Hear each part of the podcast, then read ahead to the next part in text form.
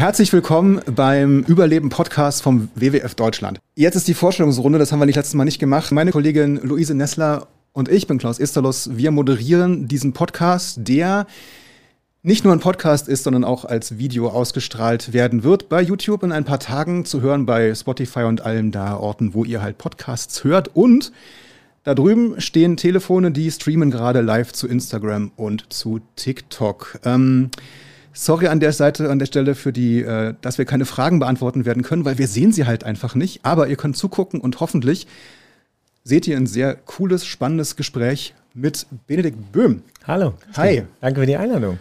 So, du bist Schnellbergsteiger. Ich habe den Begriff gefunden. Nein, wir haben den Begriff vorhin noch diskutiert, bevor du hier warst. Speed-Ski-Bergsteiger. Das wird immer abstruser für meine Vorstellung, weil ich denke, ähm, was denn nun? Ja, da ist der Berg, den kann man besteigen, dann kann man da mit Ski drauf fahren oder also was ist es jetzt? Ähm, und wir, wir, haben viele Themen. Du wirst, ähm, wir werden über dich reden, über die ähm, Klimakrise, über die Erfahrung, die du am Berg sozusagen in der Natur gemacht hast. Wie hat sich ähm, der, die Gletscher, wie haben die sich entwickelt in den letzten Jahrzehnten oder letzten Jahren? Was hast du, was kannst du uns darüber berichten? Was machst du überhaupt? Wir reden über diese Dinger hier, die an unseren Handgelenken sind, ähm, was es damit auf sich hat. Und wir reden über eine Reise, die du auch in einem Projektgebiet des WWF machen wirst, auch nicht mehr lange hin. Ja, wo fangen wir jetzt am besten an? So eine Idee, Luise. Mich würde doch noch mal interessieren, du hast so gelächelt, als wir gesagt haben, Speed Ski Bergsteiger ist vielleicht noch nicht der ganz richtige äh, Sammelbegriff, aber wir haben mitbekommen, du ersteigst das sehr schnell mit wenig Gepäck und in extremen Höhen. Vielleicht ähm, erzählst du eine Runde, wie bist du dazu gekommen? Wie heißt es richtig? Und wie schnell erstärkt man eigentlich so ein 6000er? Ja, also da, da, sieht man schon mal, dass es keine, keine wirklich ein, eingegroovte mhm. Begrifflichkeit gibt, dass es eben, dass diese Sportart auch irgendwie nicht so, wie soll ich sagen, ähm, keine Massensportart ist, sagen wir mal so. Aber tatsächlich wäre Speed Skibergsteiger eigentlich die richtige Begriff, Begrifflichkeit, weil Skibergsteigen ist eben das, was man tut. Das ist wirklich die Sportart, eben Skibergsteigen, Skitouren gehen. Aber wir haben ja versucht, eben tatsächlich diese Berge, also diese höchsten Berge der Welt, also diese 7000er und 8000er, eben in einem sehr schnellen Stil zu machen. Also versucht da eben schnell hoch, schnell runterzukommen, eben mit nichts hochzugehen, also auch kein Lagerketten. Äh, man weiß ja, normalerweise geht man eben über, hat man da unten ein Spacecamp, da ist jeder, aber dann geht man über Lager 1, Lager 2, muss da Zeug hochschleppen, Zelte, Schlafsäcke, Kocher. Und wir haben gesagt, wir lassen diese ganze Logistik weg und probieren das wirklich nonstop zu machen. Also diese Methodik der Schnelligkeit, die wir in den Alpen erlernt haben. Ich war in der Nationalmannschaft Skibergsteigen, die gibt es tatsächlich. Und Toll. um das mal aufzuklären, diese Sportart war auch olympisch. Mhm. Und zwar 1936 in Garmisch und deswegen olympisch, weil es damals ja keine Lifte gab. Also mussten die Leute selber hochlaufen mhm. und klettern. Und sie wird wieder olympisch werden. Also es ist, ich finde es spannender wie Curling, aber das muss dann jeder für sich entscheiden. Aber mhm. sie wird tatsächlich wieder olympisch werden und zwar bei der nächsten Olympiade in Italien. Und somit also schließt sich so wieder ein bisschen der Kreis, weil ja, weil es eben auch ähm, weil man halt wirklich in der Natur ist, so wie man halt ist. Also man bewegt sich halt selber hoch, human powered, sagen die Amerikaner. Und da war dann irgendwann die Idee, können wir das nicht auf die höchsten Berge übertragen, auch mit einem, wie soll ich sagen, aus gutem Grund, nicht nur deswegen, weil wir das, weil es unsere Faszination war und unser, unsere Berufung, würde ich schon fast sagen, aber deswegen, weil wir auch unser Risiko in der sogenannten Todeszone verringern wollten, weil da oben reden wir eben von der Todeszone ab 7000, 7500 Metern. Und dort ähm, ist man natürlich statistisch im höheren Risiko ausgesetzt, wenn man jetzt drei, vier Tage da oben sich bewegt, anstatt eben zu sagen, nee, ich gehe da nonstop hoch und ich versuche das Ganze eben in einer kurzen Zeit zu machen und bin dann auch nur ein kurzes, eine kurze Zeit in dieser Todeszone und brauche auch nur ein gutes, ein kurzes Gutwetterfenster. Und das war so ein bisschen die, die Idee dahinter. Klingt äh, super spannend. Was heißt denn kurze Zeit? Danke, meine Frage. Also kurze Zeit heißt eben im Vergleich zu 24 Stunden, äh, zu, zu vier Tagen in, an, mhm. an diesen 8000 oder was auch immer, haben wir uns je nach Berg eben verschiedene Zeiten gesetzt. Also ich erinnere mich an den ersten 8000er, den wir gemacht haben, den Gashabram 2, da hatten wir uns 18 Stunden als Ziel gesetzt, waren dann nach 17 Stunden zurück. Also hoch, es geht immer um hoch und runter, weil ja. der Gipfel alleine ist gar nichts. Also die meisten Menschen sterben statistisch im Abstieg, mhm. interessanterweise. Also mhm. Der Gipfel, du bist am, am, am, risikoreichsten Punkt, wenn du da oben am Gipfel bist. Deswegen war ich auch nie entspannt am Gipfel, weil du musst vor allem wieder zurückkommen. Der Gipfel ist nichts, wenn du nicht ihr Leben wieder unten ankommst. Und mhm. ähm, da gab es andere Berge, zum Beispiel den Manaslu, den achthöchsten Berg der Welt in, in, in Nepal mit 8102 30 Metern, glaube ich. Ähm, ja. Dort bin ich in 50 Stunden hoch und war dann nach 23,5 Stunden wieder unter, unten. Oder 2019 bei meiner letzten Expedition an Dalagiri 7, auch in Nepal, ein 7000er. Dort habe ich es dann, glaube ich, schon perfektioniert gehabt, obwohl ich ja auch immer älter werde. Ja. Aber dennoch ist da auch viel Erfahrung und dort war ich nach sechs Stunden sechs vom Basecamp im Gipfel, was wirklich schnell war, schneller als ich dachte fast und war dann nach knappen acht Stunden wieder unten und die macht man normalerweise auch in zwei Tagen. Also das ist, das ist so ein Speed. Aber vielleicht was ganz wichtig ist, ist, wenn wir über Geschwindigkeit sprechen, ähm, auch so für alle Leute, die zuhören oder ja. zuschauen, Geschwindigkeit hat nichts damit zu tun, dass man darauf losbolzt oder dass man irgendwie, das ist immer das große Missverständnis, gegen das ich ankämpfe, mhm. weil die Leute sagen, kann man überhaupt noch was genießen und das und hier und da. Also die Geschwindigkeit ist eigentlich das falsche Parameter. Wir müssten zwar die Geschwindigkeit nehmen, aber den Pulsschlag messen zum mhm. Beispiel.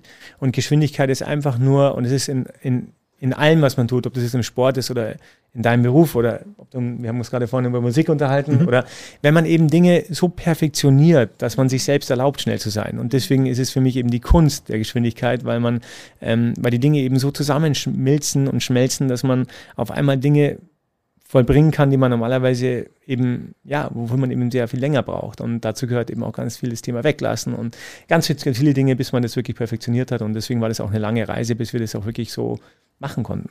Klingt total spannend. Ich, ja. ich, ich, ich versuche mir gerade vorzustellen, wenn das olympisch ist, also äh, nur um das einzuordnen, wenn das olympische Disziplin ist, wie, also muss ich mir dann vorstellen, dass dann 20 Leute den Berg hochrennen? Oder also was, also wie? Nicht nur 20. Also jetzt müssen wir auch unterscheiden zwischen eben den, den höchsten Bergen, deswegen dieses Speed, Speed Skibergsteigen. Ja. ähm, das ist, ist wirklich was, das macht eine Handvoll Menschen mhm. weltweit. Ja, wie aber da reden wir. So? Bitte? Boah, ich würde sagen, also dadurch, dass du ja Skifahren, wirklich gut Skifahren ja können musst, weil da geht's ja, da sind ja keine ausgewiesenen Pisten an, Pisten an diesen höchsten Bergen der Welt. Ja. ja. da musst du schon echt Nerven aus Stahl haben, weil wenn du da einen Fehler machst, dann ist es halt auch schnell vorbei und ähm, dann auch mit schnell hoch und so. Also ich würde sagen, es sind vielleicht fünf weltweit oder so. Also sind, da, da, brauchst du schon Fähigkeiten, die musst du dein ganzes Leben lang perfektioniert haben, dass du dann auch natürlich auch den Mut und den Mutmuskel und den Ängsten umgehen und so. Und wenn wir jetzt über die olympische Disziplin mhm. sprechen, okay, dann ähm, würde ich sagen, die nächste Sportler, die da so dahin kommt, ist vielleicht Skilanglauf. Und da komme ich übrigens auch ursprünglich her. Okay. Also ich war eigentlich Skilangläufer ja. und bin dann immer mehr in diese Skibergsteigen reingewachsen. Aber das war eben meine Natur, dass ich eben die Grenzen verlassen wollte. Also die Loipe in dem Fall. Mir hat Langlaufen Spaß gemacht und da wurde auch die, die Grundlage gelegt im Leistungssport, dass ich eben solche Dinge machen konnte. Aber man konnte sich eben darüber hinaus bewegen. Und wenn du jetzt über solche Rennen sprichst, ähm, das kann ganz unterschiedlich sein. Es können Einzelstarts sein, aber eher nicht, sondern es sind wirklich Massenstarts und es sind nicht 20, mhm. sondern es sind teilweise Hunderte. Mhm. Und ähm, da gibt es das berühmteste Rennen, das ist zum Beispiel die Patrouille Glacier, die geht von Zermatt nach Verbier, also zwei bekannte Skiorte. Mhm. Ja. Und es wurde erfunden vom Schweizer Militär in den 40er Jahren. Die wollten eigentlich ihre Gebirgssoldaten auf einen möglichen Kriegseintritt mal sozusagen vorbereiten oder fit machen und haben die da einfach über diesen Alpenhauptkamm geschickt. Also da geht man normalerweise ein paar Tage. Mhm. Da sind ganze Seilschaften verschollen, weil damals gab es keine Wetterberichte, die sind in den Gletscherspalten gefallen, die haben sich verlaufen, die, die man läuft zu dritt über Gletscher, also da, da, das heißt immer wieder angeseilt. Und so wurde diese Veranstaltung berühmt berüchtigt und heute bewerben sich darauf 10.000 Leute. Wahnsinn. Also so ein bisschen wie der Ironman. Am Ende ja. werden 4000 genommen und, ähm, und die starten dann wirklich in, in, in Massen. Ja, also das ist dann wirklich ein Massenstart und, ähm, und total spannend zu sehen, wie dann eben sich die Leute da bewegen. Und da gibt es ganz harte Eingangszeiten und wenn man eben zu langsam ist, dann wird man aus dem Rennen genommen, weil es dann einfach auch gefährlich wird. Okay. Weil dann kommen wir dann auch nicht alle oben an, sondern es sind dann halt eine bestimmte ja, Anzahl von Leuten, die dann. Ja, halt oder nicht mehr im Ziel. Oder, oder, ja, ja, genau, die werden rausgenommen, weil dann umso später es wird, umso heißer die Sonne, umso mehr Lawinengefahr und so weiter. Und dann gibt es einfach bestimmte, dass die sagen, okay, das Rennen muss ja natürlich sicher bleiben. Da wäre jetzt auch fast schon wieder der Naturaspekt eine, eine Rolle in meinen Fragen, aber ich würde gerne nochmal zurückkommen zu der, also zu der Planung im Vorfeld. Also wenn du jetzt, du hast gesagt, letzte, die letzte Tour 2019. Mhm, letzte große, ja. Letzte große, drei also, Jahre. Also am Ararat war ich jetzt im Mai, das ist aber 5000er gewesen, ist auch höher wie natürlich der, der höchste in den Alpen im Mont Blanc. Ja. Aber die letzte wirklich, also das würde ich jetzt nicht als Expedition gelten lassen, aber die letzte größere Expedition war 2019 an den Dhaulagiri 7 eben im Nepal. Drei Jahre her. Drei Jahre her. Ähm, ist das so eine Zeitspanne von wegen Vorbereitungszeit, äh, wirklich alle Möglichkeiten, alle Gefahren abklopfen, was nichts schiefgehen kann? Braucht man diese Zeit oder ist das ähnlich schnell?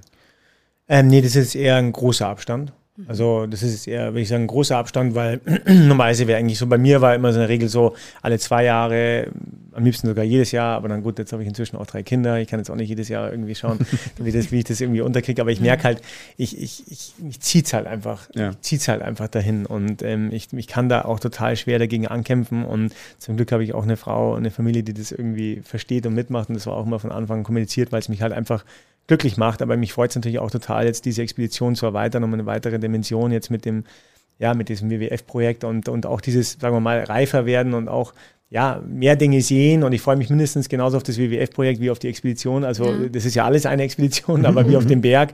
Und das sind auf einmal Dinge, die, die erweitern einfach den Horizont und, ähm, und man versteht, okay, es geht auch ums Zurückgeben und, und ja, so ist das irgendwie, genau, kommen da immer wieder neue Aspekte dazu.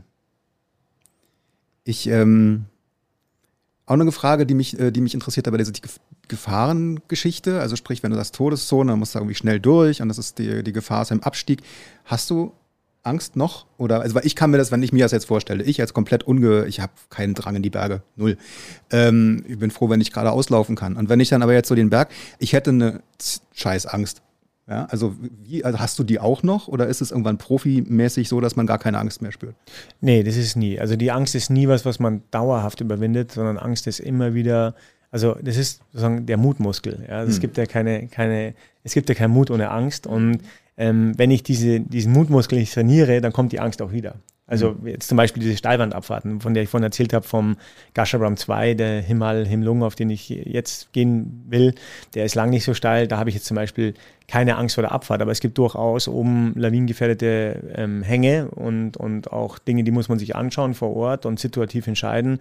Wenn du mich jetzt fragst nach der Angst, dann ist jetzt da meine Angst sicherlich geringer. Es ist erstens kein 8000er, also wir sprechen jetzt nicht total von der Hardcore-Todeszone, sondern ähm, aber trotzdem natürlich hochalpiner Berg, 7000. Also ich habe auch Menschen erlebt, die sind auf 7000 Meter gestorben, das ist kein Problem. Ich habe auch welche erlebt, die sind auf 5000 oder 4000 gestorben. Also das, das ist alles möglich, aber auf der anderen Seite potenziert sich die Gefahr natürlich trotzdem, umso höher du kommst. Mhm. Also und das andere ist natürlich schon, dass sich so ein bisschen eine, meine Einstellung sich so ein bisschen geändert hat ähm, über die Jahre. Früher, so als junger Kerl, da hat man natürlich auch, also klar, da hat, hat man auch für sich selber den Anspruch gehabt, boah, ich muss da hoch und, und das ist, und das ist dann, also das Schrecklichste einem selbst gegenüber, wenn man das nicht geschafft hat und da ist ein wahnsinniger Erfolgsdruck, den man sich vor allem selber macht. Also ich mir zumindest und auch mit den Jungs, weil wir halt auch, wir wollten es unbedingt, ja. Und ich will es zwar jetzt immer noch, aber es ist trotzdem was anderes. Jetzt ist es irgendwie für mich so, wenn ich umdrehe, dann ist es eben für mich nicht mehr scheitern. Dann drehe ich halt um. Also ich bin an einigen 8000 umgedreht und weiß auch, wenn die Bedingungen jetzt da schlecht sind, dann habe ich keine Chance. Also dann kann ich der beste Bergsteiger der Welt sein.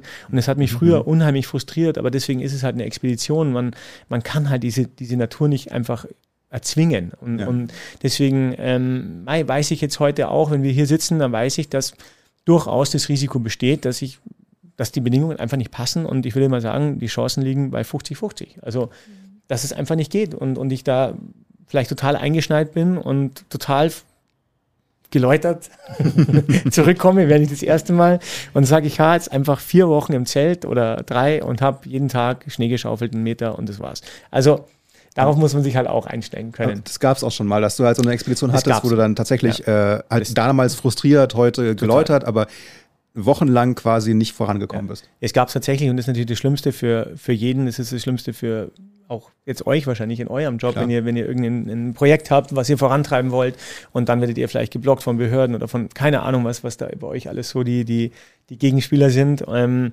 und genauso ist dann natürlich auch, wir sind ja, wir wollen ja zum Gipfel. Und in dem mhm. Moment, wo wir uns bewegen Richtung Gipfel, ja, da geht es uns gut und da können wir auch mit den Gefahren umgehen und so. Aber wenn wir dann eben via Manaslu 2007 war das, so eingeschneit waren, dass wir alle ja, eben alle halbe Stunde sind wir raus und haben nur noch ausgeschaufelt. Wir, haben, wir sind schneeblind geworden, wir haben nichts mehr gesehen. Es war, je, also es war wie wir, du musst dir vorstellen, wie wir angekommen sind, war da nichts. Da die Sonne, die Sonne war da, es war 20 Grad, es war alles super in diesem Basecamp. Wir haben auf den Gletscher geschaut, wir haben den Berg gesehen. Auf einmal kam ein, ein monsumartiger Schnee, ich weiß gar nicht, wie man es nennt. Also es war einfach ein, ein Tage, Woche langer Schneedauerfall und wir haben mhm. einfach jeden Tag einen Meter, eineinhalb Meter Neuschnee gehabt und sind völlig versunken und wir haben auch nichts mehr gefunden. Die Sachen sind, sind wirklich, die sind versunken. Also es war wie ja. in der Wüste. Wir haben, und das war natürlich schon unheimlich frustrierend und dann hat man sich auch gegenseitig natürlich irgendwann die Schuld gegeben und dann mhm. ging so, also man war total, man konnte nichts trocknen, alles war nass, man konnte nichts, man hatte keine,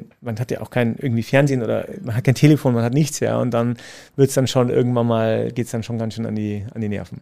Sagst du denn, könnt ihr denn solche Sachen voraussehen? Solche krassen Sachen? Also es ist ja schon, ne, wenn wir so über Natur und Extreme sprechen und ich denke mir die ganze Zeit so, cool, dass du noch so viel Schnee erlebst. Wie lange ist der wohl noch da? Äh. Ne? Wir in Berlin, wann hatten wir eigentlich das letzte Mal Schnee? Kannst du das so, seht ihr das voraus?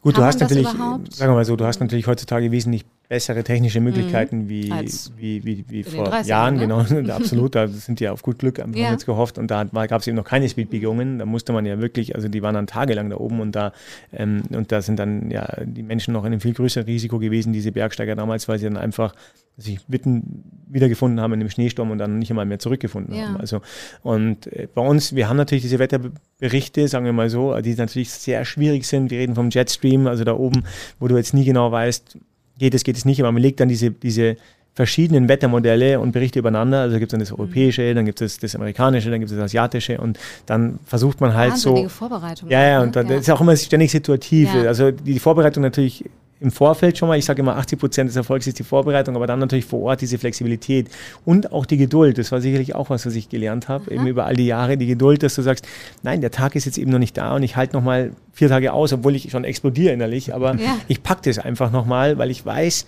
da hinten, da kommt nochmal der Tag mhm. und, ähm, und setzt es nochmal auf diese Karte. Lass uns doch mal über die Natur sprechen da oben. Ja, ich, Moment, ich hatte gerade noch eine Frage, die, ja doch, natürlich ging auch in die Richtung Schnee. Ja. Also du hast halt 2007 gesagt, da gab es dann halt diesen Schnee und der war ewig und wochenlang und voll und äh, ich habe vorhin, als du gefragt hast, überlegt, wie lange das her ist, dass letztes Mal in Berlin richtig viel Schnee war. Ich glaube, mein erstes Kind war zwei. Das mhm. heißt also vor acht, neun Jahren war das. Ähm, beobachtest du jetzt, wenn du jetzt unterwegs bist im Vergleich zu vor 10, 15 Jahren, da Veränderungen, die offensichtlich sind, die nachweislich, für dich jetzt nachweislich sozusagen äh, klimabedingt sind? Also ähm, tatsächlich beobachte ich diese Veränderungen massiv und das ist nicht nur in, im Himalaya, wo ja die, ja, wo ja dieser Gletscherrückgang noch schneller voranschreitet mhm. wie bei uns in den Alpen, obwohl er bei uns in den Alpen schon sichtbar und zwar massiv sichtbar äh, da ist. Also ich glaube nicht, ich weiß nicht, ob meine Kinder noch den Gletscher auf der Zugspitze sehen werden. Ich kann es mir nicht vorstellen, wenn ich da bin. Also so wie das, wie der, wie der dramatisch zurückgeht. Mhm. Und ähm, aber es ist nicht nur, nicht nur das, sondern auch also apropos Schnee, ja, und deswegen weiß ich genau, ich habe wirklich mhm. ab dem zehnten Lebensjahr, habe ich gebetet, das war immer beim Nachtgebet, war, bitte lass es schneien. Also ja. für mich war Schnee, das war immer schon so ein Element, weil ich ja cool. immer mich im Schnee ähm, eben daheim gefühlt habe und diese ganzen Wettkämpfe gemacht habe und so. Und das war das erste Mal, wo ich in diesem Mannersloh war und, und sagte, bitte, wann hört es auf zu schneien? das ist das einzige Mal. Aber tatsächlich, ähm, es geht ja nicht nur um den, um den Schnee, der zurück in die Gletscher, sondern auch diese extremen, also diese Temperaturen, ja, wo ich einfach die, und ich weiß, ich kenne ich weiß, wann der Schnee kommt und wann er aufgehört hat, weil ich jedes Jahr eben jeden Tag eigentlich fast draußen bin und eben weiß, hey, wie war es da, wie war es da, wie war es hier. Und sicher hatten wir auch immer wieder mal, auch hier übrigens schneereiche Winter vor zum Beispiel drei Jahren, ja, wo mhm. ja, das kannst du vielleicht noch in den Medien, wo die Dächer ausgeschaufelt wurden in Bayern ja, und so weiter mhm. und diese Dinge. Aber dennoch, ähm, diese Temperaturen, diese Tiefen, die erreichen wir nur noch ganz selten. Und das ist natürlich auch einfach, das, das, das sieht man halt auch einfach. Und das war, glaube ich, auch ein Grund, warum ich immer irgendwann gesagt habe, auch ich weiß noch, wie wir mit dem Bergführer zusammensaßen, sagte, eigentlich sind wir dazu verpflichtet, dieses, diese Sichtbarkeit zu teilen, weil das ist ja genau das Problem bei Menschen, also deswegen gibt es ja dieses Bild mit dem Frosch im Wasser, ja, wo ja. dann eben, es wird halt heiß und wir reagieren alle erst dann, wenn wir halt ja, wenn wir es halt dann wirklich sehen und spüren. Aber das ist nicht mehr, also das ist nicht von der Hand zu weisen, weil das sind, das sind nicht irgendwie so ein bisschen Rückgänge, sondern äh, gehen an den Mortaratschgletscher, da kannst du wirklich sehen von Jahr zu Jahr, also die, die schreiben inzwischen die Jahreszahl hin mhm. und du siehst halt einfach, wie dieser Gletscher sich in einer dramatischen Geschwindigkeit weg, äh, wie es den einfach wegzieht.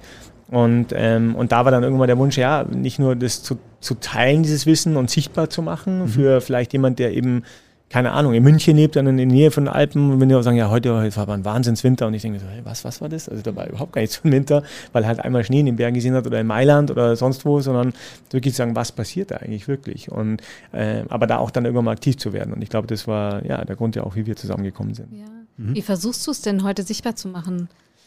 Ja, ich glaube einfach ähm, über, über dieses, dieses Wissen zu teilen, mhm. was da eben passiert und, ähm, und wie man auch die Menschen sozusagen darauf aufmerksam macht und diese Sichtbarkeit. Und da gibt es ja einfach auch inzwischen ja tolle Initiativen, mhm. also wie ich gerade gesagt habe, auch in der Schweiz, in dem Motorradschlätze oder anderen Dingen oder im Monte Rosa Gebiet. Aber ähm, ich hatte mich da jetzt unterhalten, ob man eben auch solche äh, war jetzt eben gerade, ich komme vom Monte Rosa Gebiet jetzt im April, da hatten wir uns immer halten, sollte man nicht mal Konferenzen dort machen. Also dass man immer wieder jährlich so da oben, also da gibt es ja tolle Locations zwischen den ganzen, der ganzen Matterhorn-Gegend, dass, dass Menschen das, also wie jetzt zum Beispiel jetzt das in Elmau war, gut, so weit wird es vielleicht nicht gleich gehen, aber mhm. dass sowas eben in Gebieten passiert, wo man tatsächlich von Jahr zu Jahr sieht, was sich da so verändert hat und so. Und das kann auch niemand äh, aufhalten. Ich meine, da sind wir, da wird mit Matten, Matten gearbeitet und auch die Zuggebiete wird abge, abgedeckt und so. Aber ähm, man kann es halt trotzdem nicht, nicht man kann es vielleicht verlangsamen, aber nicht, nicht diesen unmittelbaren Effekt und so. Ja, so, so ist ja. es. Ich glaube, das ist super inspirierend, wenn ich da mal kurz einhaken kann, weil wir haben irgendwie beim WWF extrem viele Menschen, die sich schon einsetzen. Wir haben auch eine starke WWF-Jugend, die irgendwie ständig darüber diskutiert und sagt, Leute, hier ist echt eine Krise am Laufen und dass du das jetzt ja auch nochmal so sagst, echt, ein, echt so ein Bestärken, ähm, zu sagen, okay, wir müssen uns weiterhin dafür einsetzen, zu sagen, hier, das muss sich echt was ändern. Wie ist es denn, wenn ich mal fragen darf, mit deinen Kids? Ähm, ist denen das schon bewusst? Setzen sie sich schon dafür ein?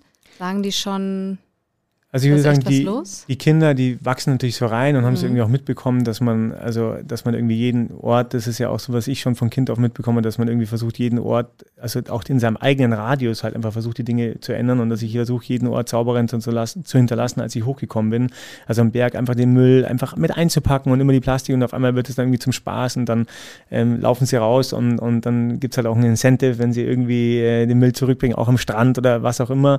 Und dieses einfach das so spielerisch zu zu vermitteln. Und, und da waren echt auch immer wieder Dinge dabei, wo ich selber so zurückdenke, was hat mich so geprägt. Ich habe mich gerade unterhalten mit einem Freund, ich glaube, ich, ich musste ja noch zur Bundeswehr, mhm. ja, tatsächlich. Mhm. Kannst du das vorstellen? Ich habe, ich habe Zivildienst gemacht, ich durfte also, auch noch. Ja, ja. ich war dann noch in der Sporteinheit, deswegen habe ich es auch gemacht. Aber die, glaube ich, die beste Aktion, die wir gemacht haben, und das war echt cool, und da habe ich irgendwie vor kurzem zurückgedacht, war, wie wir alle Soldaten, ich glaube, es war ein ganzes, wie nennt man das Regiment? Keine Ahnung. Ich kann, also so ein eine Armee, glaube ich, eine Armee nennt man es, ja. Also mhm. eine Armee wurde dann ausgerüstet mit Mülltüten. Mhm. wir sind auf die Zugspitze hoch und haben die ganze Zugspitze aufgeräumt. Krass. Hatten dann noch irgendwelche Granaten gefunden zuhauf aus dem Zweiten wow. Weltkrieg. Die, halt die habt ihr aber auch mitgenommen, Die, die haben wir alles mitgenommen. Wir ah, waren dann Sprengspezialisten mhm. und haben gesagt, hier, zack, und die sind schärft oder nicht. Und dann ah, okay. und hatten Müllsäckeweise, aber nicht nur natürlich Granaten und Flugzeugteile, ja. sondern aus dem Zweiten Weltkrieg, aber eben auch ähm, natürlich zig Sportausrüstungen und keine Ahnung was und so. Und das sind ja Dinge, die, die ja ihr auch toll macht in der Jugendarbeit, wo man, wo man, wo ich jetzt unbedingt meine Kinder zu euch, wir müssen uns unterhalten, ich muss sehr unbedingt gut, meine Kinder zu euch schicken. ja, unbedingt. Die sind jetzt genau ja, in dem Alter. Ja, klingt total spannend, da oben Müll einzusammeln, ja. Hätte ich ähm, auch nicht gedacht, dass das so geht. Ja, und das wie, war jetzt vor 20 Jahren. wenn du vor allen Dingen da schon. Ne? Ja, also, da weil das ja, ist ja, ja, das ist aber, ja schon auch, aber auch aus den Zeiten, wie gesagt, aus den 30er Jahren und Dingen. Wir haben da Sachen gefunden, die waren alle museumsreif. Ja. Sachen tauen ja auch jetzt auf, dann kommt noch mehr zum Vorschein, was da eingefroren war. Mhm. Und ich habe halt, ich erinnere mich eben an Bilder aus äh, auch aus meinem früheren Berufsleben, wo dann in Himalaya und dann die ganzen äh, Müllberge von den, ja auch Massentourismus, ist auch ein Thema, was ich vorhin noch im Kopf hatte. Ähm, Massen Bergsteigtourismus. Also hast du damit auch konfrontiert? Kriegst du das mit, dass wenn du unterwegs bist und Berge halt auch im Himalaya besteigst, dass dann auf einmal viel mehr Menschen unterwegs sind?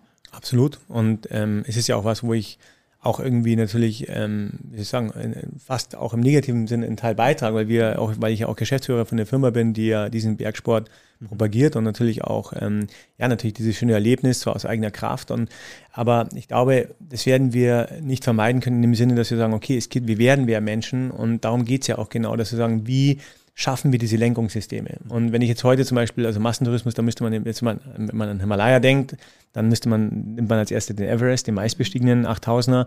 Und da muss man fast sagen, also heute habe ich fast die Einstellung, ich sage, hey, dann machen wir den halt wirklich zu diesem kommerziellen Berg, dann soll er das sein. Mhm. Und dann haben wir da den Massentourismus, aber wir schaffen halt anderswo Schutzgebiete, wo, ähm, wo wir die Natur wirklich erhalten in ihrer Vielfalt und versuchen eben zu lenken. Und ähnlich ist in den Alpen auch, wo wir jetzt eben ja, mit der Firma, die ich leiten darf, eben mit Dynafit, eben schauen, wie schaffen wir diese Lenkungssysteme, dass wir Menschen konzentriert an Orte bringen, ähm, wo sie sind, aber dafür eben Schutzgebiete wiederum respektieren, aber nicht nur Schutzgebiete, sondern einfach Gebiete, wo halt die Natur ähm, frei, frei ist und wo wir sagen, okay, auf den Pistengebieten, da ist eh schon, wie soll ich sagen, da ist schon, das ist schon, mhm. da ist schon diese Infrastruktur voll mhm. durchge, durchgetaktet und jetzt müssen wir irgendwie schauen, wie, wie kriegen wir das hin, dass wir den Rest dafür ein bisschen in Ruhe lassen. Und das ist, glaube ich, so der, der Punkt, der, der mich beschäftigt, also diese, diese Lenkungssysteme zu schaffen. Das ist ein spannender Aspekt, den hatte ich noch nicht äh, mitbekommen, also ich habe noch nicht drüber nachgedacht, dass es dann sowas ja auch als Lösung sozusagen erdenken könnte. Äh, ich weiß gar nicht, wie die Lage aktuell ist dort in der Region. Also gibt es da viele Schutzgebiete schon? Ist da schon Sagen wir mal so, es ist natürlich so, dass du sagst, okay, ähm, es gibt halt einfach Berge, die dann nicht so attraktiv sind. Also weil natürlich ist es so, dass wenn du jetzt im Lebenslauf Everest stehen hast, dann ist das halt, ähm, das kennt halt im Zweifel jemand, ja, ja. ja, egal wie du hochgekommen bist. Also nein, wirklich, das muss man sagen. Also ob du jetzt mit wie viel Sherpa, jetzt haben wir gerade, der Bericht vom Everest kam gerade, dass Sauerstoff noch, also wir lehnen ja Sauerstoff für uns ab, wir nehmen keinen künstlichen Sauerstoff, wir gehen aus eigener Kraft, aber mhm. ähm, der Großteil, also von über 10.000 Besteigungen auf dem Mount Everest sind vielleicht 300, 400 ohne künstlichen Sauerstoff mhm. vollzogen. Mhm. Also das heißt, 300, 400 Menschen sind bis jetzt überhaupt aus eigener Kraft auf dem Mount Everest gekommen. Also ein, und, und Sauerstoff in dem Fall wie EPO, ja. weil du ja dann diesen Mangel kompensierst. Und ähm, ja, und deswegen ist eben so die Frage, wie man, wie man, da ist eine unglaubliche Logistik dahinter und alles drum und dran, um diesen, um diesen, diesen Tourismus praktisch beizubehalten. Mhm. Und zu deiner Frage, es gibt dann eben andere Berge, die dann einfach nicht attraktiv sind und die dann da so ein bisschen durchfallen. Also den Zweithöchsten, den kennen dann schon noch viel weniger, den K2 ja, und dann geht es ja. immer weiter. Und deswegen muss man schauen, wie kann man denn schauen, dass man miteinander sagt, okay, gibt es da irgendwie, ähm, gibt es dann eben gesamte Regionen, die wir einfach sozusagen wirklich eben mit minimalem Tourismus eben laufen lassen. Genau. Dann können wir jetzt auch, wenn wir schon da sind und auch über Schutzgebiete und Projekte reden, du bist jetzt im August, geht's ja. los. Da bist du in Nepal und ähm, also das sind zwei verschiedene Sachen, die da passieren. Ne? Du steigst einen Berg hoch, aber du triffst dann auch Kollegen vom WWF, die dort unterwegs sind und arbeiten. Was, nimm uns mal mit, was passiert da? Also was passiert ist, dass ähm, ja, ich eben die, die, große Sehnsucht hatte, wieder nach Nepal zu, zu gehen, aber eben nicht an den 8000er, sondern an den 7000er und an den Himlung Himal. Es ist eben ein, ein wunderbarer Berg mit Ski. Ich bin ja immer mit Ski unterwegs mhm. und mich fasziniert natürlich eben nochmal weiter in der Schnee und am liebsten würde ich auch den ganzen Sommer auf Ski stehen und natürlich immer aus eigener, aus eigener Kraft, eben sozusagen ähm, ohne, ohne Liftbewegung oder so. Und jetzt ist eben diese Dimension erweitert, dass wir gesagt haben, okay, wie, was kann man denn da verbinden, weil ich ja auch eben, eben diese Botschafterrolle beim WWF habe und vor allem auch für die Berg- und Himalaya-Region und dort ja weiß von euch, dass da ein großes Office ist in Kathmandu, was ich natürlich mhm. gleich besuchen werde, gleich an dem Tag, wo ich ankomme. Und dann geht es dann schon relativ schnell in die Terai-Region. Und dort ähm, geht es in eine Schutzregion, wo der WWF eben mitwirkt, wo es um den Schutz von, von Tigern geht. Also ich, ich wusste ganz ehrlich gesagt nicht, ich wusste natürlich um den Schneeleopard, aber das ja. wusste ich auch nicht, bevor ich die Marke, aber ich wusste echt nicht, dass es in, in, in Nepal noch Tiger gibt, mhm. was ich sensationell finde, und Panzernashörner, die größte mhm. Population von Panzernashörnern. Und dort werden wir eben zusammen mit WWF-Kollegen ähm, unterwegs sein und dürfen es auch dokumentieren. Und also ich habe meine Kameraleute da, dabei und die ja dann auch später natürlich dabei dabei sind. Und dort wird dieses ganze Projekt auch begleitet, äh, medial von der Frankfurter Allgemeinen Zeitung. Mhm die das wirklich, ähm, denen es gefallen hat, diese Bandbreite von dem Projekt sozusagen vom, vom Tiger zum Berggiganten. Und wir gehen dann auch durch den Dschungel durch, bis wir dann da an diesem Berg sind. Und ähm, ja und, und, und auch gleichzeitig noch vom Bergwelten. Und ich freue mich total drauf, diese, ja, diese Kontraste zu haben. Und das ist, glaube ich, das, was mich auch total fasziniert. Und da auch vor Ort ähm, mit dem, in dem WWF-Projekt zu sein, weil ich glaube, da geht es vor allem um diesen Mensch-Tier-Konflikt, also ja. was, wie kann man dort, das, ja. wie kann man dort Dinge ähm, lösen und machen? Und und das muss ich jetzt noch zu Ende führen. Ich mhm. habe gestern zufällig eine Freundin aus Innsbruck getroffen. Ja. Und die hat mir erzählt, sie war genau gerade vor ein paar Wochen in dieser Region. Mhm. Und sie hat ganz viele Panzernashörner gesehen. Oh. Ja, ehrlich? Sie hat einen Wolf gesehen. Und sie hat auch mitbekommen, wie, ähm, dass eben kurz bevor sie gekommen ist, eben ein, tatsächlich ein, ein Mensch, Tierkonflikt war, und zwar mit einem dieser Tiger. Mhm. Aber sie hatte gesagt, also das war tatsächlich ein Mensch, der auch verletzt wurde und mhm. so, aber dass es eben ähm, ich hoffe, es stimmt, aber sie sagte, weil ich habe gesagt, wow, wie haben die Leute da reagiert und wie war das mhm. für dich und so.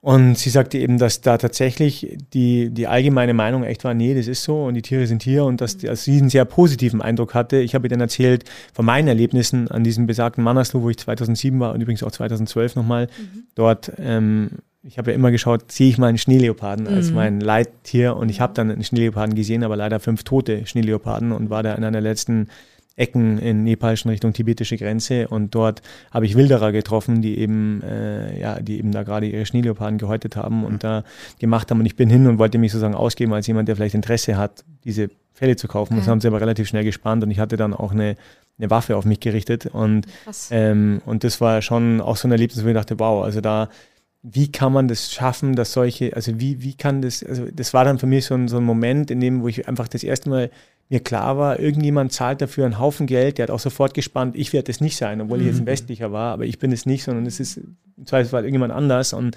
wie, also das, das habe ich dann, das war so ein Moment, wo ich dachte, okay, da, wir müssen dann noch mehr irgendwie äh, machen und tun. Und naja, das waren nur so die Erlebnisse, genau. Und deswegen bin ich ganz gespannt, wie das jetzt in der Terra-Region wird und wie die Menschen damit umgehen. Denn äh, genau bei diesen Mensch-Tier-Konflikten, dann hat, geht es ja immer ums Geld. Ne? Es geht ja darum, dass man wahrscheinlich dafür sorgen muss, dass Einkommensmöglichkeiten da sind, die eben äh, nachhaltig sind und eben nicht dazu führen, dass, äh, dass, dass Arten äh, getötet werden. Also ist es halt, ich, ich frage mich gerade, ob das vielleicht ist eine naive Frage, aber äh, gibt es da auch so eine Art von, so, so ein bisschen wie ein Verständnis, die Leute müssen ja von irgendwas leben, dass sowas passiert, äh, dass die Natur sozusagen ausgebeutet wird dafür, dass jemand überleben kann? Oder ist es grundsätzlich erstmal eine äh, nicht nachvollziehbarer Du meinst, Weg? Du meinst vor Ort oder? Vor Ort, ja, ja. Vor Ort. Ja, ich meine, ich glaube, die Frage gilt ja allgemein. Ich war letztes Mal total, also schon überrascht. Also wir hatten ja, ich weiß nicht, es war jetzt vor drei Wochen oder so in Oberbayern, habt ihr das mitbekommen, da war eine, eine Konferenz, da ging es um die um die ähm, Bergbauern, mhm. also bei uns, und da war riesen, die größte Diskussion war der Wolf. Ja, ja klar. Also, und, und also da habe ich mir gedacht, okay, wir reden immer von Nepal und Ding und so. Und wo ich mir dachte, also das müsste ja irgendwie möglich sein, dass man, dass man, wenn da was, also dass, dass man das ersetzt, ja. Und wenn es bei uns schon so ein Thema ist, wie ist es denn dann da unten und so. Mhm. Und nochmal, also dort, meine Erlebnisse waren eben eher, es ist schwierig. Ja. Also, dass die, dass die Menschen unten wirklich, also ich war ja oft in so Regionen und habe da aufgeredet und habt ihr Schneeleoparden gesehen und habt ihr das, dass es schwierig ist. Auf der anderen Seite sehe ich zwei Dinge. Das erste ist, es kommen neue Generationen von Menschen und eben auch mit einem darf ich ja unterwegs sein und da breche ich echt eine Lanze und da bin ich, wenn ich, finde ich auch ganz toll, dass der auch mit in diesem Projekt jetzt dabei ist und zwar auch in dem WWF-Projekt und zwar der Praka Sherpa, ein nepalesischer Bergsteiger und der steht auch für diese neue Generation, gut ausgebildet, der, der ist äh, im Jahr auch immer wieder hier, ist internationaler Bergführer, der, der weiß darum, der schickt mir Bilder von Schneeleoparden, äh, Spuren und, mhm. und ist total aufgeregt Toll. und so. Und du siehst einfach, das sind totale Idole, das sind mhm. Fußballstars da drüben. Mhm. Also diese Leute, diese Sherpa, ja, der, ja. der hat schon zig 8000er gemacht, dass bei uns ein Fußballstar ist, ist da drüben eben der Sherpa, weil die mhm. sind, und gerade jetzt mit dem, diesen neuen äh, Selbstbewusstsein, was da kommt und so. Also das ist Nummer eins, was ich sehe. Und mhm. da, glaube ich, kommt so eine andere Mentalität gerade rein. Und das Zweite war eben schon jetzt eben diese, diese Erfahrungsberichte von den, von den Freunden von mir, die sagten, nee, die, die leben damit und die sehen vielleicht auch dank so Organisationen wie, wie, wie WWF, ähm, was man damit auch vielleicht an, an, an anderen Einnahmequellen hat. Ja. Also das ist ja, glaube ich, so der große Punkt, wo mhm. ich auch mhm. gesagt habe, wenn die, die sehen jetzt vielleicht Schaf, was gerissen wurde, aber was habe ich denn für Möglichkeiten jetzt mit so einem also jetzt auch unter dem Aspekt, wie Asien sich entwickeln wird und so, also was da, sie hat auch erzählt, massiver indischer Tourismus. Mhm. Und das sehen wir jetzt auch im Mount Everest, das sind nicht mehr unbedingt die Europäer oder die Amerikaner, es sind die Inder und die Chinesen, also die jetzt da mhm. äh, ganz massiv einfallen. Und äh, mit so einer Region wie die Terra-Region, also mit Tigern und, und Panzernashörnern, wirst du wahrscheinlich im Zweifelsfall wesentlich mehr Geld verdienen als mit Landwirtschaft. Also das sind, glaube ich, so die Punkte, die, die, die man irgendwie natürlich erstmal verstehen muss, weil man erstmal nur sieht, ich verliere mein aktuelles Geschäftsmodell, aber was ist denn da eigentlich dahinter, was vielleicht ein viel nachhaltigeres Geschäftsmodell ist? Ich finde es total spannend, vielleicht wenn du ja nochmal kommst, können wir uns darüber Absolut, das müssen wir erzählen. unbedingt machen, weil ich bin selber total gespannt. Ja, genau. Also ich war gestern sehr positiv überrascht in ja. dem, in dem, äh, mit dem und, und ja, und dieser Mensch war wirklich schwer verletzt und so, aber das war, sie gemeint, die Menschen sind damit völlig entspannt umgegangen. Sie hat übrigens auch gesagt, muss ich auch noch sagen, weil mhm. es mir nur einmal, die hat auch noch gesagt, dass, ähm, dass, dass es eine extrem hohe, also dass es wirklich gut geschützt ist vom Militär. Mhm. Also dass mhm. da ähm, tatsächlich eben, dass es ganz klar ist, wie die Regeln sind und dass die Leute da echt auch äh, mitgehen. Und sie sagt ja auch, dass, dass die Leute, die Einheimischen sagen, es ist viel besser geworden sei, seitdem eben ähm, Nepal keine englische Kolonie mehr wäre, weil diese ganzen großen Safaris und mhm. Wild keine Ahnung, Jagden oder wie man es nennt, ähm, eben nicht mehr in diesem, in diesem Stil organisiert werden und so. Also das fand ich auch ganz interessant, dass, dass also ich gebe jetzt nur das weiter, was ich da gestern eben gehört habe, aber sie ist da auch tief eingestiegen mit den Locals und genau, war ganz, war ganz spannend. Ich finde, wir sollten dich, Benedikt, unbedingt nochmal einladen und darüber sprechen in ein paar Monaten, Wochen. Ja, paar, also wenn, wenn du von der Reise zurück ja, bist, genau. dann fände ich es auch großartig, wenn dann, vielleicht ist ja auch einer unserer Kollegen, Kolleginnen von vor mhm. Ort dann auch ja. äh, mal wieder in Berlin, die dann eben zurzeit da sind, weil ich fände es total gut, eine Runde zu haben, um ja. einfach eure Eindrücke mal ja. äh, hautnah und ganz frisch eben zu haben. Also nicht vorher drüber reden, sondern auch im Nachhinein drüber reden. Ähm, vielleicht seht ihr ja Schneeleoparden oder ihr seht den Tiger oder das Panzernashorn, was da rum. Wenn wir den sehen, dann lade ich hier das ganze, ganze Office zum Essen ein. Ich, ah, okay, das den, haben wir jetzt. Das machen wir jetzt, haben wir jetzt aus. Wenn ich den sehe, lade ich das ganze WDF-Office hier in Berlin zum Essen ein. Wie viele Leute seid ihr, seid ihr schon? Das wird gute 100 seid ihr, oder? Äh, ja, schon gute 100 auf jeden Fall. Aber das ist es wert, weil den mhm. sehen nur ganz, ganz wenige Menschen. Aber wenn ich, wenn ich ihn sehe, dann machen okay. wir das. Okay? Deine Passion, ist mein Versprechen jetzt hier. Mir sehr wünschen. Oh, ja. wir werden es auch erleben. Ich habe gerade. Gibt übrigens einen großartigen Film. Habt ihr den gesehen? Schneeleopard ist gerade rausgekommen nee, von Franzosen. Den müsst ihr mal anschauen. Ja, ich, ich habe ihn im Kino. Ich habe gesehen, dass er da ist. Ich habe ihn leider nicht gesehen. Ja. Ähm, ich überlege gerade, ich gucke gerade zu dir rüber, weil ich habe so ein bisschen die Uhr im Hinterkopf. Äh, aber ähm, unser Techniker, unser Techniker Fabi, äh, letztes Mal haben wir auch gefragt, wir machen eine Tradition draus. Ähm, magst du eine Frage stellen? Hast du etwas auf dem Herzen, was du unbedingt loswerden möchtest? Ähm, ich habe mal gelesen, dass es gerade an so sehr touristischen Bergen wie an Mount Everest, dass da auch nicht nur Müll ein Problem ist, sondern auch die menschlichen Hinterlassenschaften, also Kot. Ja. Mhm. Wie machst du das denn, wenn du unterwegs bist? Oh, Nimmt man das mit oder was macht man damit? Ja. Nein, gute, gute Frage. Also, sag mal so, insgesamt natürlich klar, an einem gewissen Punkt hast du da einfach eine massive Menschendichte und das Problem ist jetzt, ähm, zum Glück muss ich sagen, gerade was Nepal angeht, Tibet noch nicht, da war ich recht enttäuscht, aber ich war jetzt auch seit 2014 nicht mehr in Tibet. Aber es sind auch einige guten, gute Dinge gekommen, das mal vorab. Also wie ich angefangen habe mit Expeditionen, war es tatsächlich, es gab eigentlich keine Toiletten. Mhm. Also es gab auch keine Organisation von Toiletten. Und das ist eigentlich, ähm, muss man wirklich sagen, glaube ich, tatsächlich, also auch mal dem Westen zu verdanken, dass dort eben ähm, dann einfach auch dieser Anspruch gekommen ist und gesagt haben, wie können wir das organisieren? Es gab auch keine Versicherung für Sherpa, für Träger und so. Mhm. Und diese ganze Organisation der Toiletten, ähm, was zumindest in dem Basecamp ist, wo ja, sagen wir mal, die größte Last ist, ich würde jetzt mal sagen, was denn das Wort ist, mhm. 80, 90 Prozent, okay, wenn wir jetzt über, über, direkt über das Geschäft sprechen. Und das ist heute wirklich, ähm, wird abtransportiert, wird gemanagt, wird gemacht, man zahlt eine, eine, sozusagen eine Steuer, eine Müllsteuer, mhm. die dann auch gemacht wird und oben ähm, wird auch der Müll nicht immer, definitiv, mhm. ähm, abtransportiert, oft genug nicht, weil die Menschen einfach kaputt sind. Also die, die, auch die, dafür sind ja eigentlich fast die Helfer dafür verantwortlich.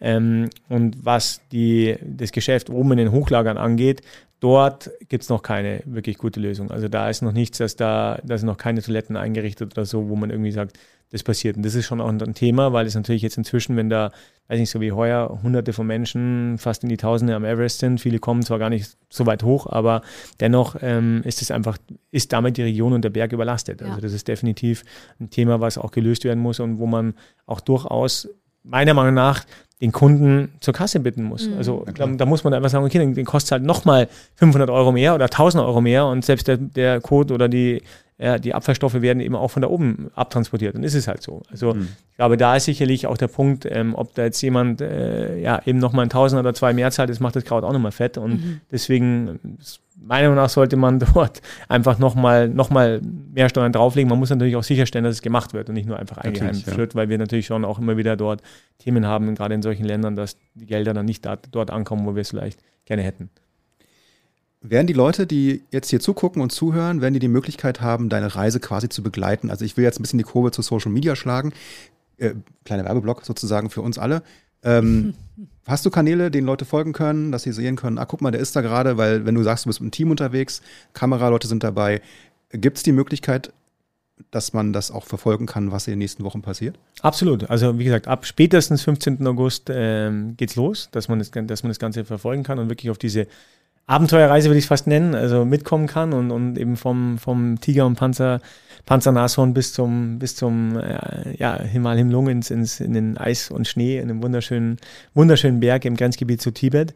Und ähm, auf der einen Seite eben die Frankfurter Allgemeine, also mhm. da wirklich FAZ Online, dann eben Bergwelten, wo es vielleicht noch mal ein bisschen um die sagen wir, um die Leute geht, die, die noch mehr mit dem Berg liebäugeln und noch mehr darüber wissen wollen, was da so, ähm, was da so eben ähm, unter dem Aspekt Berg passiert. Und dann haben wir natürlich meine, meine eigenen Kanäle noch, eben mit, ähm, mit, mit mir, mit Benedikt Böhm auf Instagram oder eben natürlich auch Dynafit, die das dann auch mit begleiten werden im, im Sinne des, des Schneeleoparden.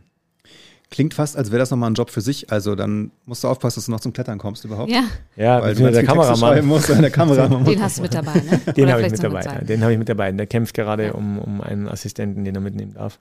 Und jetzt schauen wir mal, ob man das macht, weil tatsächlich wird es wie ein harter Job, weil es geht ja nicht nur ums, ums Schneiden und, und, und nicht nur ums Filmen, dann geht es ums Schneiden, dann geht es ums Schicken.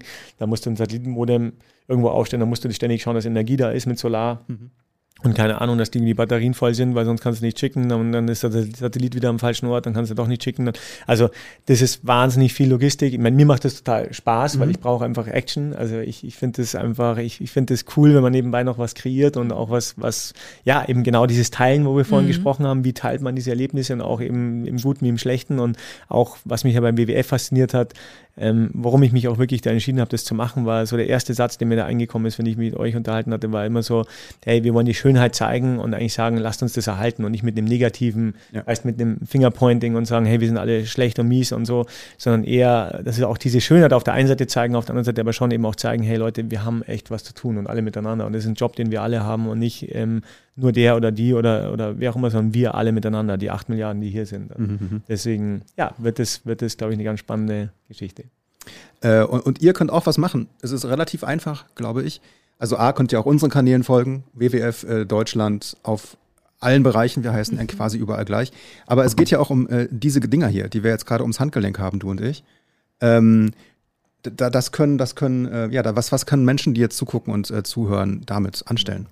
Ja, die Idee war irgendwann mal eben zu sagen, okay, ich will jetzt nicht nur Botschafter sein, sondern ich bin ja, wie gesagt, ich brauche Action. Und, und dann habe ich mir ähm, tatsächlich überlegt, ob ich nicht die Marke gründe Helping Band, also nicht mhm. Helping Hand, nicht die Hand, sondern das Band, Helping Band, weil es ja ein Armband ist. Und da kann man mal reinschauen auf helpingband.com und die Idee war eben, dass man dass man eben dieses Mitmachen, das war eigentlich meine, meine Ursprungsidee, wie kann man das demokratisieren und wie kann man, wie kann es Spaß machen, dass man mitmacht. Und ich war mal irgendwie da gestanden und habe gesagt, ja, da kann man was spenden oder so, aber ich glaube, den Leuten fällt es schwer, was soll ich denn überhaupt spenden und wo geht denn das hin und wie mache ich das? Mhm. Und so den Menschen was an die Hand zu geben im wahrsten Sinne des Wortes, das war eigentlich so die Idee. Also das war auch mein Learning jetzt nach, nach irgendwie 20 Jahren jetzt in der Firma und Firmenchef, dass man, glaube ich, ähm, diese Aktivierung, die ist so ein, ein Punkt und diese Demokratisierung im Sinne, ein Armband kostet 490, ähm, der Gewinn geht an den WWF. Ich bin jetzt mit 60.000 Euro eben an, in Vorleistung gegangen und jetzt geht es eben darum zu sagen, okay, wie baut sich das auf? Und es ist brutal hart. Also wenn ich jetzt zurückschaue, würde ich sagen, boah, hätte ich es nochmal gemacht, weil es echt eine Last ist, auch eine mhm. finanzielle Last für mich. Ich habe einen Kredit aufgenommen und so. Mhm.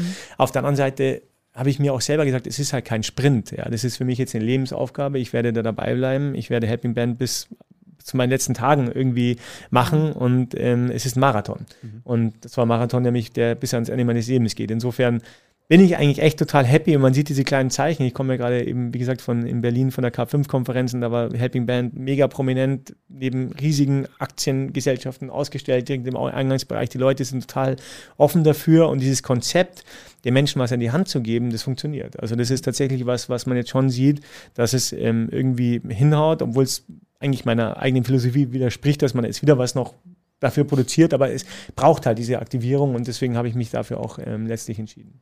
Und hinter dem Panda versteckt noch, das seht ihr jetzt vielleicht nicht, gibt es sogar diese Helping Bands in vielen Farben. Absolut, so, so, farbenfroh wie der ja. BWF, genau. Hier in allen möglichen. In, das müssen wir jetzt sieben, schon nochmal zeigen. In sieben verschiedenen Farben, die kommen immer auf so eine, eine Triggerkarte und hier sieht man auch das, den Panda-Bären oben drauf und ähm, ja genau, und der Gewinn geht praktisch eben an an den WWF von diesen Farben. Die gibt es dann jeweils in zwei Größen.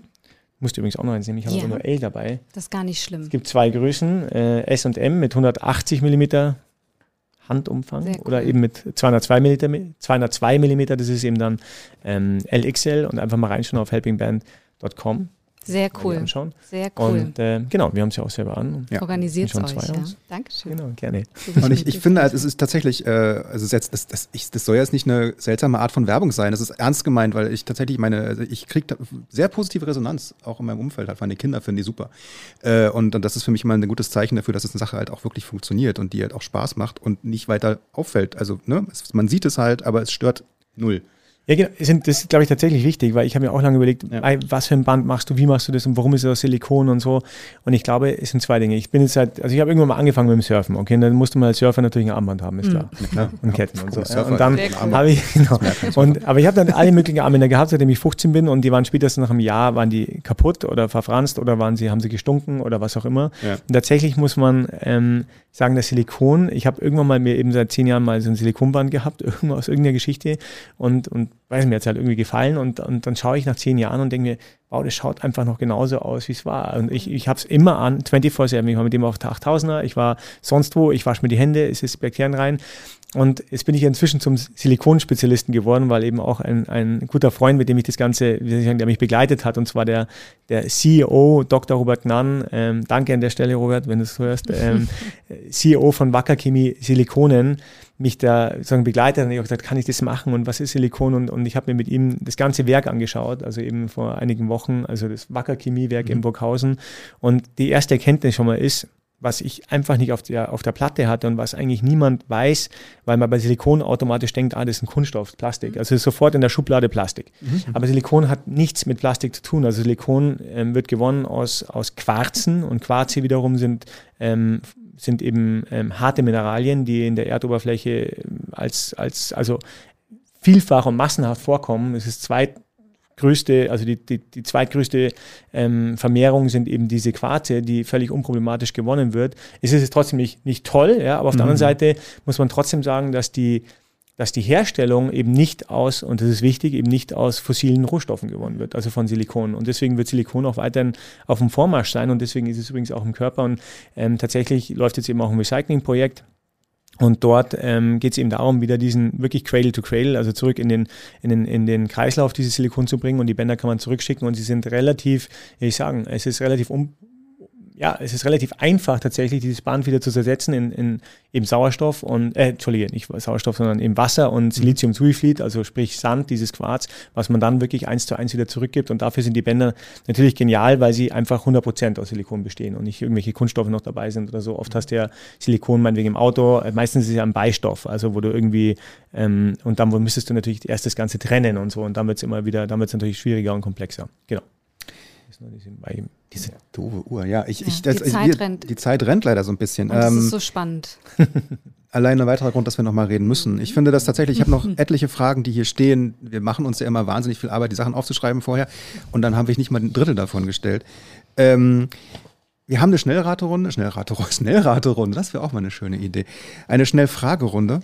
Also wirklich, dass wir ähm, sozusagen zum Finale unseres, unseres Podcasts äh, heute noch ein paar kurze Ja- und Nein-Fragen Letztes Mal hat es nicht geklappt mit den Ja- und Nein-Fragen. Es wurde noch etwas länger dadurch. Aber wir versuchen das vielleicht mal. Es sind zehn. Wollen wir uns abwechseln, Luis? Ja. Okay. Willst du anfangen? Ich fange an. Also, gibt es, es gibt nichts Schöneres auf der, als auf der Spitze eines 8000ers zu stehen, ja oder nein? Puh. also unmittelbar nein. unmittelbar nein, weil 8000er, da bin ich natürlich voll im Risiko und bin absolut nicht entspannt. Also ich bin nicht, aber im Nachhinein ja. Also deswegen müssen wir diese Frage in zwei Dimensionen betrachten. Unmittelbar nein, im Nachhinein ja. Klappt nicht mit den Ja und Nein. Es Nein. Ist, also, aber nein. es ist ja aber, genau. Sorry. Versuch's, versuch nochmal. Okay, wer nichts wagt, der nichts gewinnt. Ja, absolut. absolut. Kennst Nein, du? Ich glaube, da geht es ja auch nochmal um diesen, um diesen Mutmuskel und so. Definitiv. Ja. ja. Äh, ich kenne keine Angst. Fragezeichen. Nein, überhaupt gar nicht. Ich kenne viel Angst. Ich war das ängstlichste Kind von sechs Kindern. Ich bin geboren als fünftes Kind von, von sechs Kindern, war unheimlich ängstlich. Genauso, du hast ja auch Kinder, du auch?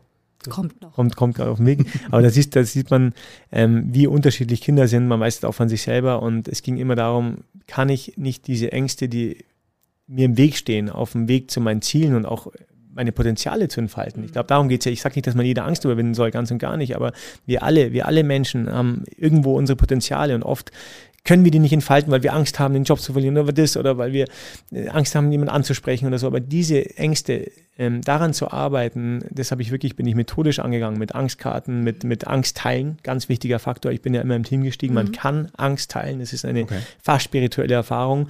Ähm, insofern habe ich viel Angst gehabt, habe viel mit Angst arbeiten müssen, hatte auch, ähm, habe viel diesen Mutmuskel trainieren müssen und Angst ist ein ganz wesentliches Thema in meinem Leben, ähm, was mich begleitet, sowohl am Berg, aber auch beruflich, aber auch in vielen anderen Dingen. Und es ist ganz spannend, wie man tatsächlich Angst pragmatisch und strukturiert angehen kann. Also überhaupt mal die Angst zu strukturieren. Wir haben da Angstkarten gemalt und mal die Angst zu visualisieren, weil meistens ist ja so Nebel. Und aber das machen wir beim nächsten Mal. Das, das ja, das, das, ist dann der dritte Aber Podcast. es ist wirklich spannend. Ja. äh, ich bin, ich bin gerade völlig von Socken, weil ich das total spannend finde, dieses, also Angst, ich kenne Angst ja. so gut. Lass uns Vor mal noch alle. zwei Fragen. Ja, bitte. Äh, ähm, das, das, was ist das unverzichtbarste Tool in den Bergen? Für mich die Ski. Mhm. Ganz knapp. Ich möchte aber die Ski dabei haben, ja. Ich habe jetzt eine letzte Frage, ja. Ich packe meine Tasche ich nicht meinen Koffer, denn du nimmst ja einen Rucksack ja. mit. Was darf auf keinen Fall fehlen in den sechs Kilo? Ich muss das unbedingt beim nächsten Mal Also meinst du wirklich, wenn wenn es ja. wirklich zu den wenn es hochgeht, was darf hochgeht, also wenn es ja. live ist, wenn es echt um die heiße heiße. Das ist jetzt keine, keine Ja-Nein-Frage, aber es interessiert mich jetzt noch. Wow.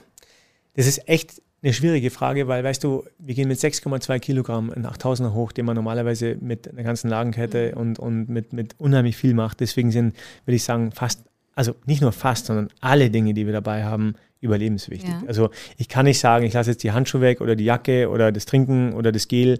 Ähm, diese Dinge, die wir da ausgewählt haben, weißt du, du musst dir vorstellen, wir schneiden jedes Gramm ab. Wir schneiden jeden Schnürsenkel ab, wir schneiden jedes, jedes, also wenn du, es gibt keinen Knopf, es gibt kein Textil, es gibt kein, es wird alles bis zum letzten, also wie die letzten Freaks. Du würdest wirklich denken, wir sind, das sind Freaks. Also es gibt sogar Jungs, die haben sich die Haare geschnitten noch. Wahnsinn. Also es sind wirklich, deswegen, äh, aber es geht halt um dieses Gramm für Gramm für Gramm und das, was dann am Ende da ist, diese 6,2 Kilogramm, sind das Essentielle. Da musst du jetzt sagen, das wäre so, wie du mir nicht fragen würdest, lässt du jetzt die, das, würdest du am ersten dein Herz rausnehmen lassen oder die Niere oder dein, mhm.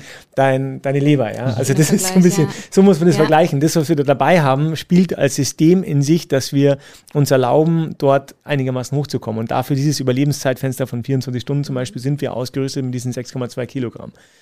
Wenn du mich jetzt fragen würdest, was ist es, dann würde ich auch hier wieder sagen, die Ski, weil die Ski sind meine Versicherung, dass ich schnell nach unten komme. Mhm. Wir haben ja keine Lagerketten, keine Schlafsäcke, wo wir uns irgendwie hineinstellen können. Wir müssen dann im Zweifelsfall, wenn was schief läuft, ähm, was auch immer wieder mal passiert ist, müssen wir irgendwie schnell nach unten mhm. kommen. Und auch hier wieder würde ich sagen, sind wir eigentlich die Ski der, der größte, die größte Versicherung, mhm. Überlebensversicherung. Also das ist so ein bisschen der Punkt. Genau. Ich würde gerne noch eine Frage stellen, einfach weil ich das so, ja, es tut mir leid. Ähm, ich jetzt, ja. ja. so wie ich hier sitze, wie du mich von, vom Visuellen einschätzt, äh, wie viel Training brauche ich, um meine Tour mitzumachen? Also, du Hör zu, du hast jetzt eine Einladung, ja? Okay. Das wollte ich haben. ja, Darum ging es. Das ist eine Einladung und zwar zu uns. Wir haben gerade ein Dynafit Athlete Center aufgemacht. Wirklich wirklich cool im Chiemgau. Also ist okay. echt eine Reise wert. Und dort ähm, geht es darum, wie macht man Athleten. Und nochmal, Athleten ist mehr das Mindset. Also es geht um diesen persönlichen Willen. Und es geht nur um dein Ziel. Und ich glaube, das ist auch wichtig, wenn wir so sprechen. Ähm, es geht nicht darum, den 8000er zu machen, Und es geht um deinen persönlichen 8000er. Und wenn du sagst, hey, ich werde mal Lust, zum Beispiel mal einen 2000er zu machen und ich will mal meinen ersten 4000er machen oder meinen ersten 3000er, dann ähm, ist es echt ein Wahnsinnsding, weil dort wird man einfach begleitet. Also man wird mal eine ganze physisch durchchecken. Wo stehst du überhaupt? Also wo bist du auf dieser Messlatte, ja, aber ist ja wurscht, ja. Und dann sagt man, wo willst du hin und was, wie begleiten wir dich da? Und zwar ganzheitlich, weil es können einfach viele Dinge dazu, deine Ernährung, dein, dein, wie, also auch diesen, diesen Weg dorthin, also nicht von heute auf morgen über die Brechstange, es ist ein Weg, der sich da eben wie an den 8000er, das, ich bin auch nicht von heute auf morgen auf den 8000er, das war ein jahrelanger Prozess, muss es da nicht so sein, ja, überhaupt gar nicht, aber es ist halt ein ganzheitliches, ähm, also diese, diese Art of Speed oder dieser, nochmal die Kunst der Geschwindigkeit und das, das ist halt eben einfach ein, es ist ein Gesamtsystem und da müssen viele Dinge stimmen und da gibt es viele Stellschrauben. Aber am Ende würde ich sagen, ist der Erfolgsfaktor gerade am Anfang überproportional hoch. Also die Erfolgserlebnisse sind unglaublich und du kannst dir nicht vorstellen, was für Menschen ich erlebt habe, wie ich in diese Industrie gekommen bin, die wir auch so begeistert haben für, die vorher vielleicht totale Alpinskifahrer sind, die dann immer jeden Tag an die Piste und so, die sich auf einmal begeistert haben, dafür in die Natur zu gehen und ihren Körper wirklich zu benutzen und sich selber zu spüren. Also es ist ja auch so was, wir, wir lernen ja unsere Grenzen meistens gar nicht mehr kennen in unserer westlichen Gesellschaft und das so zu erleben, ähm, das hat echt Menschen, also komplett verändert. Ich habe heute wirklich Leute, die habe ich geschäftlich und die habe ich dann mitgenommen auf Tour und die sind auf einmal die, die, haben wirklich ihr Leben umgestellt. Also das ist total spannend und, und haben und, und für die haben und das ist ja das, was ich selber nur erlebt habe, dass du auf einmal um so ein Stück reicher bist, weil du nicht nur körperlich irgendwie und seelisch fit bist, sondern weil du auf einmal auch Dinge erlebst, die du dir vorher gar nicht ähm, ermöglichen konntest. Du erlebst, mhm. du ermöglichst dir selber was. Und ich sage immer, wenn ich da auch in der Früh oft, ich stehe ja dann oft um zwei, drei Uhr morgens auf und laufe irgendwie auf die Alpspitze oder so, und das sind so Dinge, das kann ich mit Geld nicht, also wenn mir jemand sagen würde, hey, du kriegst so und so viel Geld und, und, und dafür darfst du das nicht mehr machen, ich würde das nie eintauschen, weil das ist, das ist der Reichtum. Ich bin da oben und die Sonne geht auf und ich weiß, ich mache jetzt gleich den ersten Schwung in den Hang rein. Das sind so Dinge, da kann mir niemand mehr einen Tag versauen. Aber das sich halt selber dieses Privileg zu haben und zu wissen, dass mein Körper funktioniert ähm, und irgendwie mein Kopf einigermaßen, das ist so der, ja, das ist eigentlich mein, das ist eigentlich der größte Reichtum, den wir alle miteinander haben. Was soll man da noch ergänzen, oder? wirklich schön. Ja. Fantastisch. Ähm, Benedikt, vielen, vielen, vielen Dank für, fürs Hier sein. Vielen, vielen Dank für die Einladung. Hat total Spaß gemacht. Tolle Gespräch, wirklich toll. Dankeschön. Ähm, ja, äh, Abmoderation. Vielen Dank fürs Zugucken, fürs Zuhören. Wir hören uns äh, bald wieder. Ähm, den Podcast Überleben gibt es jede Woche, nicht immer in dieser Form, aber zumindest äh, könnt ihr jede Woche abonnieren bei all den Podcast-Kanälen, die ihr so habt. Bei YouTube natürlich auch. Folgt unseren Kanälen in den sozialen Netzwerken. Äh, ihr werdet nichts verpassen.